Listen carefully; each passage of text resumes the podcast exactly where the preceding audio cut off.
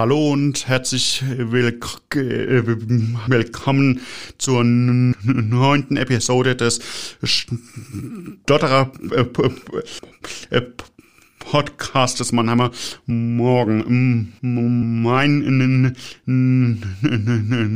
Name ist Sebastian Koch und ich unterhalte mich hier mit Experten und Betroffenen rund um das Thema Stottern. Und nach dem ich in der letzten Episode zwei Eltern eines stotternden Sohns hier im Studio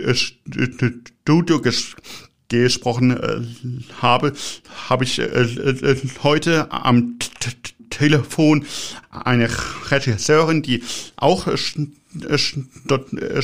stottert und über das Stottern einen Dokumentarfilm gedreht hat. Ich begrüße Birgit Golke. Hallo, danke für die Einladung. Ich freue mich. Wir haben uns vor dem Gespräch auf das äh, Du verständigt, äh, weil du gesagt hast, äh, das ist dann ein, ein Pfarrer und hat es auch was mit dem Sprechen zu tun? Nein, ähm, das war einfach wegen den Umständen, dass ich gedacht habe, es ist einfacher, wenn wir es so machen, weil ich ja nicht in der Nähe wohne und ähm, genau ich habe schon ich habe ich hab schon gesagt, du hast einen Film gedreht und zwar ist der Titel des Films Mein Stottern. Beschreib doch mal, wie, wie, wie, wie du stotterst. Ja, also ich habe vor allem stumme Blogs. Ähm, das ist dann von so einem Glucksen oft begleitet. Man hört das, glaube ich, am Telefon auch ganz gut. Das ist natürlich mein ähm, antrainierter Weg aus der, also aus dem Stottern, aus dem Moment rauszukommen.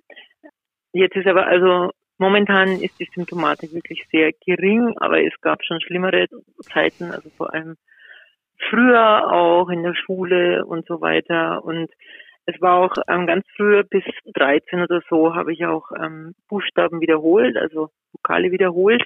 Das hat sich dann eben mit 12, 13 geändert und hat sich in stumme Blocks verwandelt, eben begleitet von dieser Sekundärsymptomatik, also von diesem Glucksen, wie ich es ganz gern nennen, was natürlich dann auch oft mit Schluckauf ähm, verwechselt oder verglichen wurde. Das hat für mich die Situation dann nicht vereinfacht, aber Ah, gut. Mhm. Äh, du hast dich im, im, im Film auch mit einem Stotternden unterhalten. Und zwar äh, beschreibt er auch sein Gefühl beim Stottern beschreibt er als wäre er lebendig begraben. Wie ist deine Gefühlslage, wenn du in einer extrem starken Blockade bist? Genau, also dieses Zitat ist von Gerald aus dem Film, der schreibt Gedichte, das hast du Ach, ach ja, ja. Genau, Gedichte, ja, oder auch mehr, ja. Also, bei mir ist es eben die totale Hilflosigkeit, also dass man da jetzt nicht, ähm, nicht mehr die Kontrolle hat. Also, äh, und es passiert dann natürlich meist dann, wenn man es nicht erwartet oder wenn man es irgendwie so gar nicht brauchen kann, ne? Also ähm, das ist mir zum Beispiel bei einem ähm, Radiointerview als der Film gerade rausgekommen ist, so gegangen und ich war total entspannt und so, dann stehe ich da am Mikrofon und es ging ähm, gar nichts mehr, wie ich schon ewig mal hatte. Also das ist halt so dieser Überraschungseffekt immer wieder, auch jetzt noch und halt die Hilflosigkeit, dass ich einfach jetzt nichts machen kann. Wobei ich finde, dass also ich spreche für mich ja, ähm, dass ich jetzt ähm, immer noch entscheiden kann, ähm, kann ja dann auch aufhören. Also ich kann entweder aufhören zu sprechen oder ich melde mich jetzt halt nicht und sage jetzt halt gerade nichts oder so. Also ich finde, ich habe da schon auch noch was mit zu entscheiden und wenn es dann so schlimm ist, dass ich halt nichts mehr rede. Aber genau, also das habe ich irgendwann gelernt, dass ich also so ein bisschen noch mitentscheiden kann. Aber diese Hilflosigkeit hat mich immer am meisten geärgert. Also dass ich das einfach nicht mehr unter Kontrolle habe. Ja. Äh, äh, wie, wie, wie, wie, hilft man äh, äh, dir in, in, in, in, in solchen Situationen am besten? Also für mich ist es am besten, wenn die Leute mich aussprechen lassen und mich einfach anhören und da irgendwie wohlwollend sind. Also ähm, wenn Leute versuchen, meine Sätze oder meine Wörter zu beenden, das setzt mich persönlich ähm, komplett unter Druck, also noch mehr als sowieso schon, ja. Ähm, das ist ja wirklich bei jedem anders. Ähm, und ich finde, dass es am hilfreichsten wäre, wenn man als Gegenüber, wenn es die Situation erlaubt, ja, ähm, vielleicht vorsichtig und empathisch ähm, fragt, was denjenigen oder was mir halt in dem Fall irgendwie hilft, also ob er jetzt irgendwie unterstützen soll und den Satz wenn er es eh weiß oder so, ähm, beendet oder das Wort oder ob er sich einfach anhören soll. Also, also ich glaube, das würde ähm, generell helfen. Aber wie gesagt, ich spreche sprech dann nur für mich. Also dieses Wörter aus dem Mund nehmen fand ich immer ganz, ganz furchtbar. Also ich meine, das, das entmündigt mich ja auch ein bisschen dann. Und dann ist es am Ende noch der falsche Satz, der dann irgendwie da beendet wird und dann ist das alles noch konfuser und, und macht es schlimmer und genau, also ich finde einfach anhören, das halt auch einfach jetzt mal aushalten, wenn es ihm oder ihr dem Gegenüber dann so unangenehm ist und dann ist es für mich am besten. Und wenn es dann vielleicht doch so ist, dass ich es jetzt besser fände, wenn der andere spricht oder so, dann habe ich gelernt, dass ich das sag. Also mhm. ich habe ja auch schon irgendwie Referate vorbereitet an andere abgegeben und so. Also ich finde, das darf man dann auch einfach mal ja, oder ich habe auch schon Telefonate an andere irgendwie abgegeben. Wieso hast, äh, hast du überhaupt diesen Film gedreht?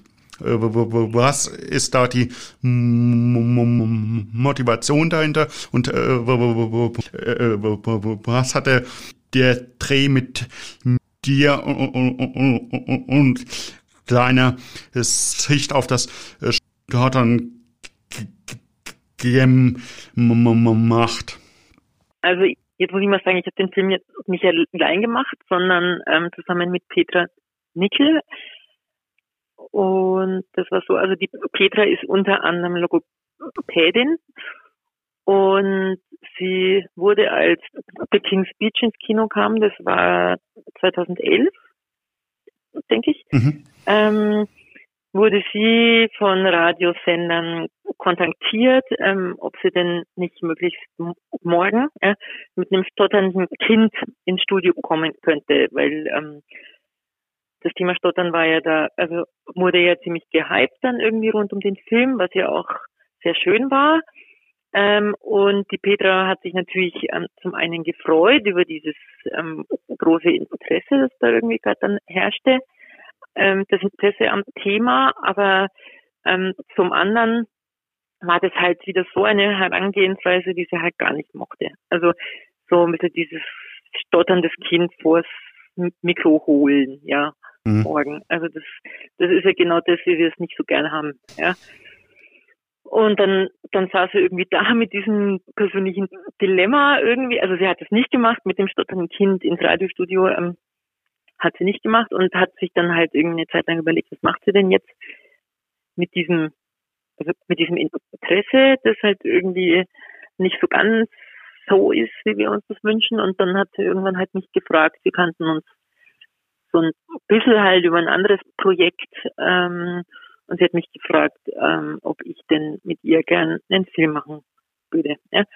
Und ich habe, ähm, ich habe auch den Film gesehen, ja, und und fand ihn halt schon ziemlich beeindruckend, weil es halt also für mich das erste Mal war, dass ich in dem Film dort dann irgendwie ernsthaft dargestellt gesehen habe. Ähm, und meiner Meinung nach auch recht gut ähm, gespielt von Colin Firth. Und ich war irgendwie sofort dabei. Also ich habe überhaupt nicht nachgedacht. Ja, ich habe ähm, sofort gesagt, ja, genau mal mit, wollte schon immer mal einen Film machen, irgendwie, das mach mal. Ja, also ich habe natürlich nicht nachgedacht, dass das mhm. irgendwie knapp sieben Jahre dauert, bis der dann fertig ist oder so. Und wie genau das dann aussieht, ähm, das wussten wir zu dem Zeitpunkt auch noch nicht.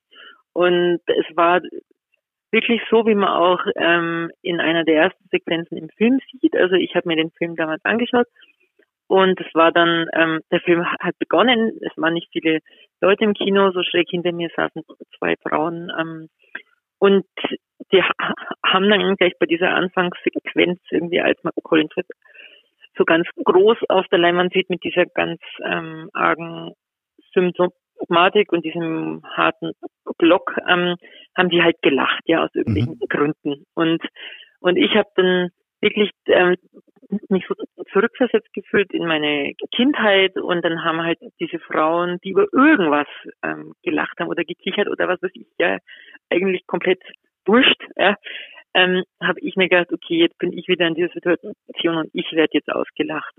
Ähm, und ich wollte eigentlich aus dem Kino gehen. Also es war für mich nicht auszuhalten eigentlich. Ja, habe mich da doch umentschieden, bin geblieben. Und auch weil das so viel ausgelöst hat bei mir, dachte ich mir, ja, da ähm, liegt wohl doch noch irgendwas so ein bisschen im Argen mit dem Thema. Ich dachte eigentlich, ich habe es gut, ähm, gut daran gearbeitet am Stottern, an meinem, also an diesem Thema, an diesem Problem für mich. Ich bin irgendwie im Reinen, aber da habe ich gemerkt, okay, so ist es nicht. Ja.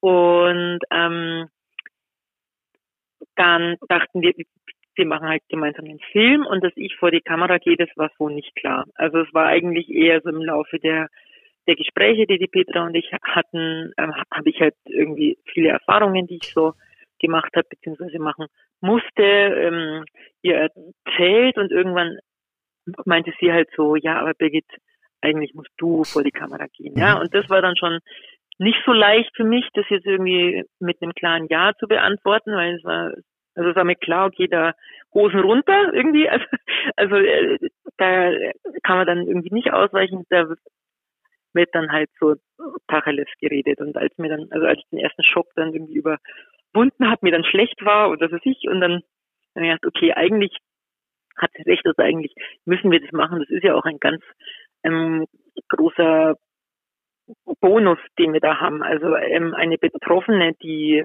vor der Kamera andere Betroffene fragt, worum es eigentlich geht und wie es sich anfühlt, das ist natürlich ähm, dieses ganz, dieser ganz große Vorteil, den wir haben, weil ich natürlich weiß, worum es geht und worum ich rede und die anderen reden. Ja, also das, das war, das war unser großes Plus, ja. Und das, das wollten wir natürlich auch ganz klar nutzen für uns und für den Film, ja, genau.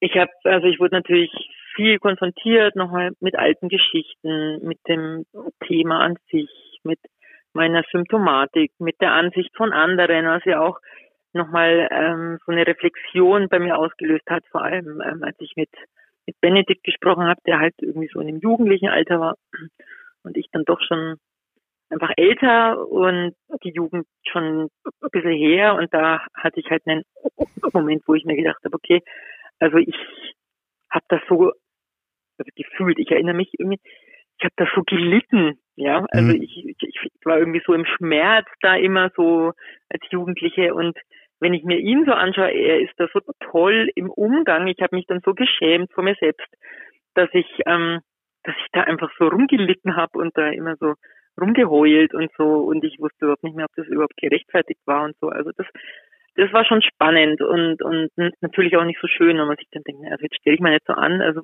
war das denn überhaupt notwendig? Also das war auch, äh, also da musste ich auch durch. Und dann und dann ähm, natürlich die Aufnahmen im Tonstudio, das war, war natürlich sehr spannend, weil ähm, also ich habe den ganzen den ganzen Off-Text selbst eingesprochen auf Deutsch und auf Englisch, auch nochmal interessant. Ähm, und das war natürlich was, wo ich immer gesagt habe, okay, sowas mache ich nicht. Also wenn man stottert, nicht ordentlich spricht, geht man nicht ins Turnschuss. Muss ich dir jetzt nicht sagen, weil nee, du machst das so super. Exakt, das gleiche habe ich mir auch gedacht. ja, genau. Aber, aber das war dann halt schon schön. Aber natürlich auch eine extra Herausforderung. Man hört sich dann ja besonders gut. Ähm, ja, genau. Also das war, das war alles wirklich sehr interessant und nochmal eine ganz große Reflexion und eine andere Art ähm, daran zu arbeiten, was halt auch so im Austausch war mit anderen. Ja, und jetzt, ähm, jetzt langt es auch mal mit dem Thema wieder. Also die, die sechseinhalb Jahre, das, das war jetzt auch mal genug. Also ich widme mich jetzt anderen Dingen und genau. Und aber wer weiß, ich meine, vielleicht kommt es wieder auf, das Thema, äh, man weiß ja nie, ja. Aber das war dann jetzt mal so ein kleiner Abschluss. Mhm. Ja, ja, und du hast ja, und du hast auch, auch schon diese die, die Situation angesprochen, als die Frauen hinter der so gelacht haben. Ähm, und du hast es so beschrieben, äh, dass in diesem Moment äh, das Gefühl äh, dem Stottern ausgeliefert sein auch sofort wieder da gewesen ist. Wie häufig äh, hast du dieses Gefühl?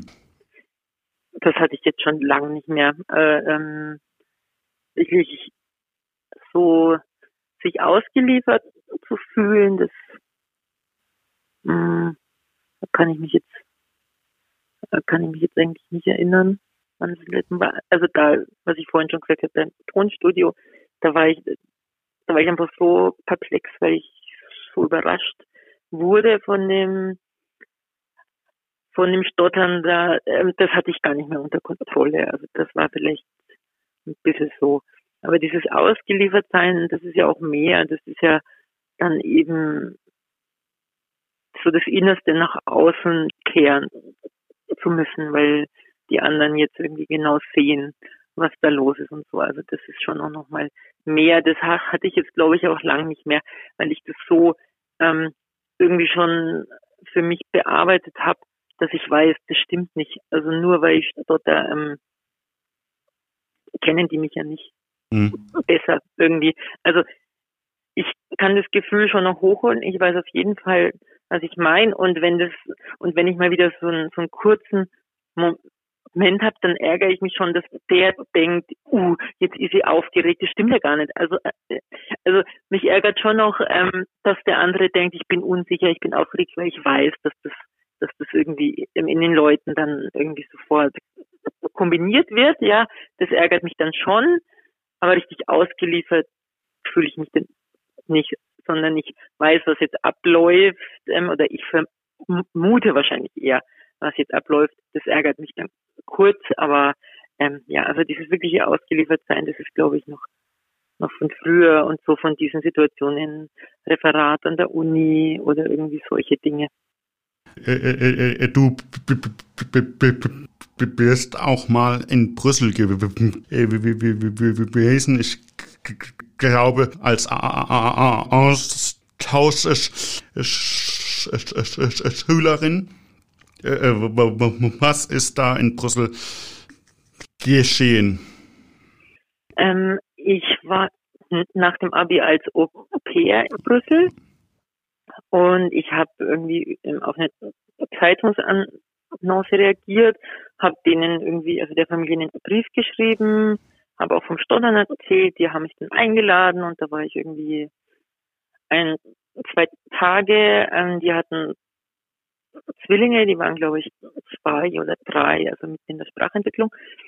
Ähm, und die waren so begeistert von mir und wollten mich eben nehmen als Europäer für ein Jahr. Ähm, dann bin ich nochmal nach Haus gefahren, habe mich dann fertig gemacht und bin dann eben ein paar Wochen später für dieses vermeintliche Jahr irgendwie nach Brüssel gefahren.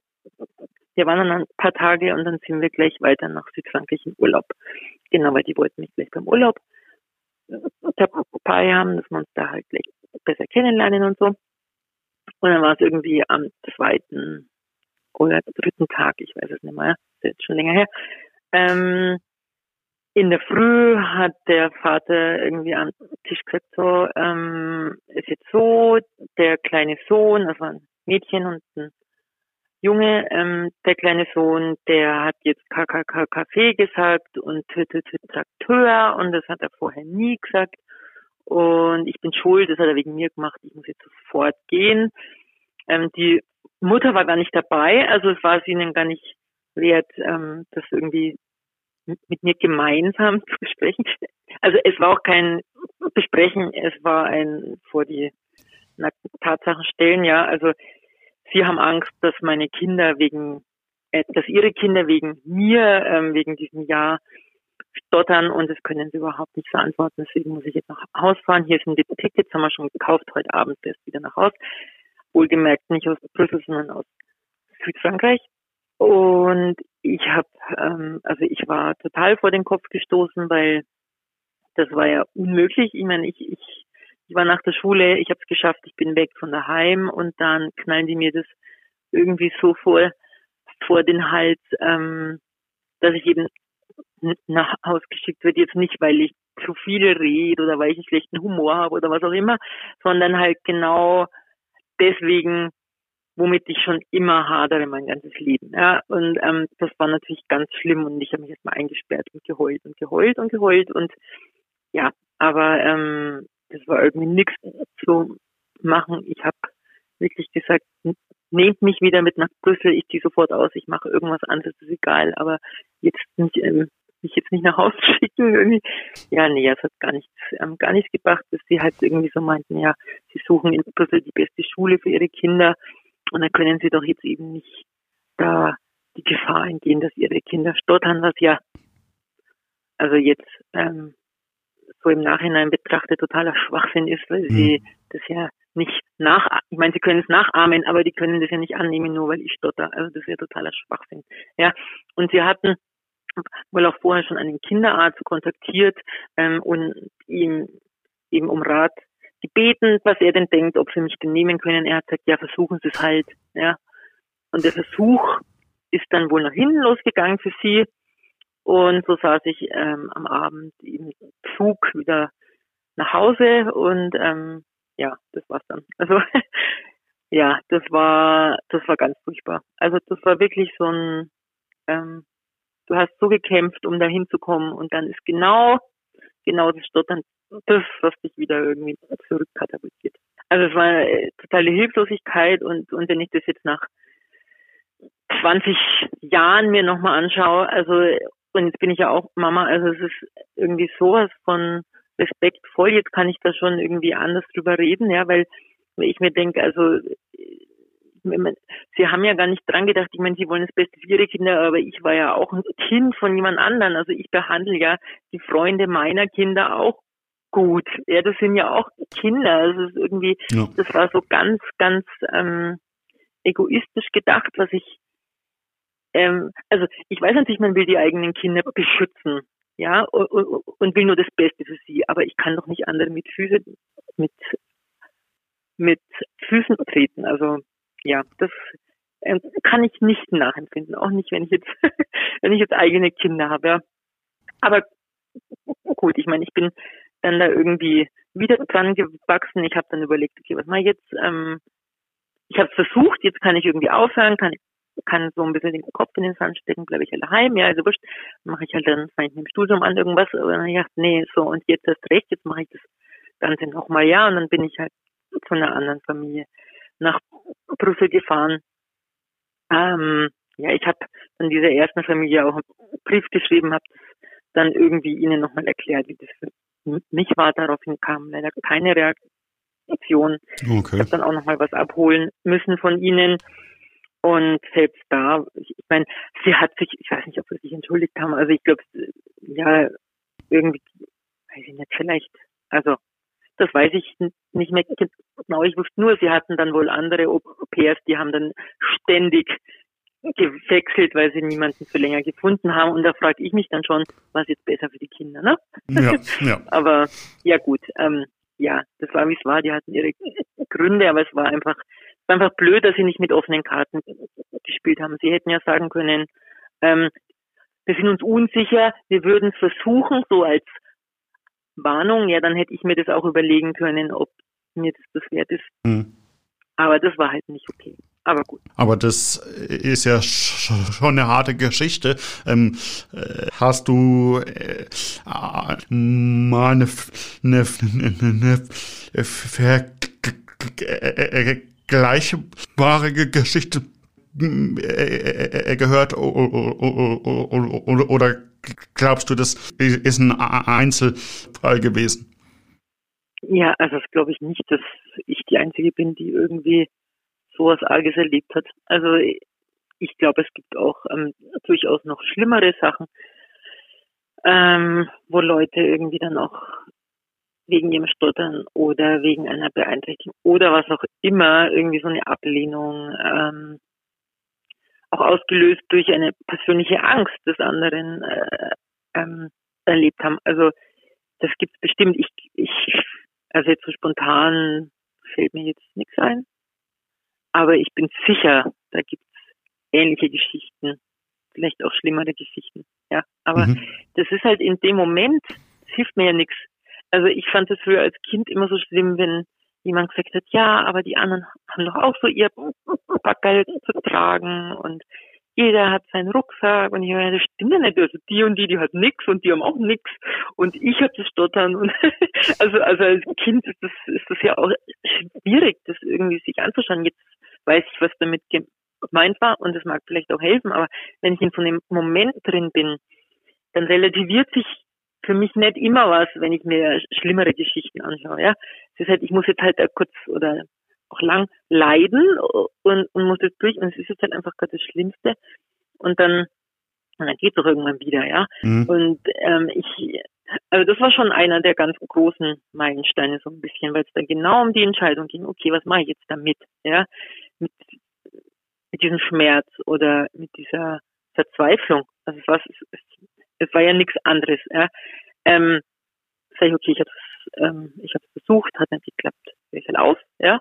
Oder denke ich mir, okay, jetzt erst recht, weil was steckt dahinter? Also ich wollte es ja so sehr, ich will es ja immer noch, das waren jetzt Idioten und jetzt mache ich weiter. Also ich bin froh, dass ich, dass ich so entschieden habe, dass ich es dann nochmal versucht habe. Ich hatte auch meine Familie, die halt da irgendwie gesagt hat, die, also die halt hinter mir stand und das dann auch unterstützt hat irgendwie. Aber ähm, das ist, glaube ich, auch so ein bisschen eine Charakter, Sache. Also ich will nicht sagen, dass das die Lösung war für alle, die, die das Beste für alle mhm. gewesen wäre in dem Moment. Ja, das will ich überhaupt nicht sagen, aber für mich war es auf jeden Fall das Beste, weil ich mir ja auch was beweisen wollte. Ja, also überhaupt mit diesem Weggehen von daheim. Und wenn ich dann nicht weggegangen wäre, ich glaube, das wäre nicht gut gewesen für mich. Ja, mhm. aber ich glaube, das hat ganz viel mit dem Charakter zu tun. Ich glaube überhaupt der Umgang mit Stottern oder mit was auch immer, mit einem Makel oder mit irgendwas, was man halt hat, was einen unterscheidet. Ähm, das ist eine, eine ganz große Charaktersache, auch wie man, wie man damit umgeht. Ja, also dieses offene darüber reden und so, was mir ganz viel geholfen hat, ist ja nicht für jedermann. Also sich hinzustellen und zu sagen, so ich stotter, ähm, dauert vielleicht länger oder ich halte das Referat jetzt nicht oder so, mhm. ist ja nicht für jedermann und das finde ich auch, finde ich auch vollkommen in Ordnung. Ja, muss ja nicht jeder einen Film drüber machen gleich. Am Anfang vom Film hast du gesagt, es hat sich inzwischen mit Blick auf das öffentliche Bild von Stotterern äh, hat sich äh, hat sich zwar schon verbessert, es ist aber noch ein langer Weg äh, bis alle Stotternden als ernst zu nehmende Persönlichkeiten gesehen werden. Inzwischen ist der Film schon drei Jahre alt, hat sich das Bild von Stottern inzwischen verbessert? Also ob jetzt in den letzten drei Jahren ja. da irgendwie noch so viel passiert ist, weiß ich nicht. ähm, Also ich, ich glaube, es passiert in Wirklichkeit ständig was. Also es wird ja auch viel Öffentlichkeit Arbeit gemacht und am Weltstottertag passiert immer viel und es wird auch viel darüber geredet. Also es wird sicher immer, immer besser, aber ich glaube dennoch, dass nach wie vor Luft nach oben ist. Ja, vor allem auch in der Darstellung von Stotternden und so. Das ist einfach normal wird, dass also noch normaler wird, ähm, dass die in der Öffentlichkeit stehen und so weiter und so fort. Also ich glaube, da da geht schon noch mehr. Aber es, also der Weg ist ähm, geebnet oder man ist am Weg. Ja, aber, aber, aber es, es ist ja auch schon inzwischen ist so, dass immerhin der US-Präsident ein Stotterer ist. Es ist ja schon so, dass Stotternde auch in die Öffentlichkeit drängen inzwischen. Ja, das stimmt, du hast vollkommen recht. Also das ist wirklich, das ist wahrscheinlich auch bahnbrechend. Also das ist wirklich toll, dass er da jetzt ähm, da so in der Öffentlichkeit steht und dass das jetzt ja, vielleicht wird es dadurch ein bisschen normaler. Also wir haben uns erinnert, dass damals, als wir ähm, David Zeidler interviewt haben, also den Autor von The King's Speech, mhm. der hat damals gesagt, dass Joe Biden eben ein Stotterer ist. Und genau, also wir haben das ähm, nicht im Film, aber ähm, das war das war damals schon interessant. Und jetzt ist er wirklich Präsident geworden. Also das ist, das ist eine tolle Sache. Das stimmt schon, ja. Aber also was so diese Vorurteile anbelangt, ja, die halt schon in vielen Köpfen verankert ähm, sind. Also da muss vielleicht einfach nur Zeit vergehen, ähm, bis die da so ein bisschen rausgehen aus den Köpfen. Aber das stimmt, so ein stotternder amerikanischer Präsident macht da sicher viel aus und trägt sicher einen großen Teil dazu bei, hoffe ich. Du hast gesagt, du magst dich mit deinem Stottern versöhnen. Ist dir das inzwischen gelungen? Ja, also ich denke so ein, also so ein Stück weit auf jeden Fall. Also jetzt im Moment fühle ich mich ziemlich versöhnt, ja, aber wie gesagt, also es können sich die Zeiten ja auch wieder ändern und dann ist wieder Handlungsbedarf und ähm, die Notwendigkeit, irgendwie dran zu arbeiten. Aber im Moment ähm, ist es auf jeden Fall kein großes Thema, mit dem ich mich beschäftigen muss. Okay, und die und bei uns ist immer die die Abschlussfrage: Was hast du für für Tipps an Betroffene, wie, sie mit dem Tautern sich am besten äh, versöhnen können? Ja, also wie gesagt, ich kann ja nur für mich sprechen. Also mein mein Weg war auf jeden Fall ähm, offen damit umzugehen. Also mich nicht mehr dahinter verstecken oder hinter diesem vermeintlichen Schluck aus, sondern zu sagen, nee, das ist Stottern. Also wirklich offensiv damit umzugehen, was mitunter ja auch ähm, manchmal ein bisschen unangenehm für andere ist oder so, aber das, das war halt mein Weg. Das musste ich halt machen, also offensiv und offen damit umgehen. Ähm, das hat es dann irgendwie leichter gemacht. Also weil dann habe ich so ein bisschen den Druck rausgenommen, weil die anderen wussten dann schon, dass ich stotter und ich musste mich nicht vor diesem Moment fürchten, wo sie es dann irgendwie erkannt haben oder wo es unangenehm wurde oder so. Also ich glaube einfach offen ähm, sprechen, also offen darüber reden, soweit es denn möglich ist oder geht und ähm, sich da vielleicht nicht nicht verstecken oder glauben, man ist jetzt weniger wert oder man hat nichts zu sagen, weil ich glaube sehr wohl, dass wir ganz schön viel zu sagen haben. Glaube ich auch. Wir sind am Ende unseres Gesprächs. Wie ist es denn möglich, kleinen Film sich anzuschauen? Also es gibt auf unserer Homepage ähm, gibt alle Plattformen, ähm, auf denen der Film verfügbar ist. Die Homepage ist www.meinstottern.at. Ähm, und es gibt natürlich auch die Möglichkeit, wenn man sagt, okay, wir sind eine Gruppe, wir würden uns das gern anschauen, dass man dann, also momentan ja so ein Online-Screening macht, dann vielleicht sogar mit einem Regiegespräch hinten dran. Ähm, der Kontakt ist auf jeden Fall ähm, auch auf der Homepage zu finden und eben alle Möglichkeiten, wie man sich den Film anschauen kann, eben herunterladen oder ausleihen, alles möglich.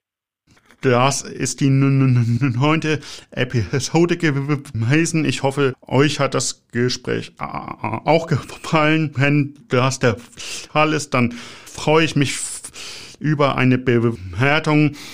Und wenn ihr ansonsten noch Fragen oder Rückmeldungen an mich habt, dann äh, ist es am besten, mir eine E-Mail zu schreiben an ckoch.marmo.de und ja, wir hören uns in zwei Wochen wieder. Bis dahin, ciao.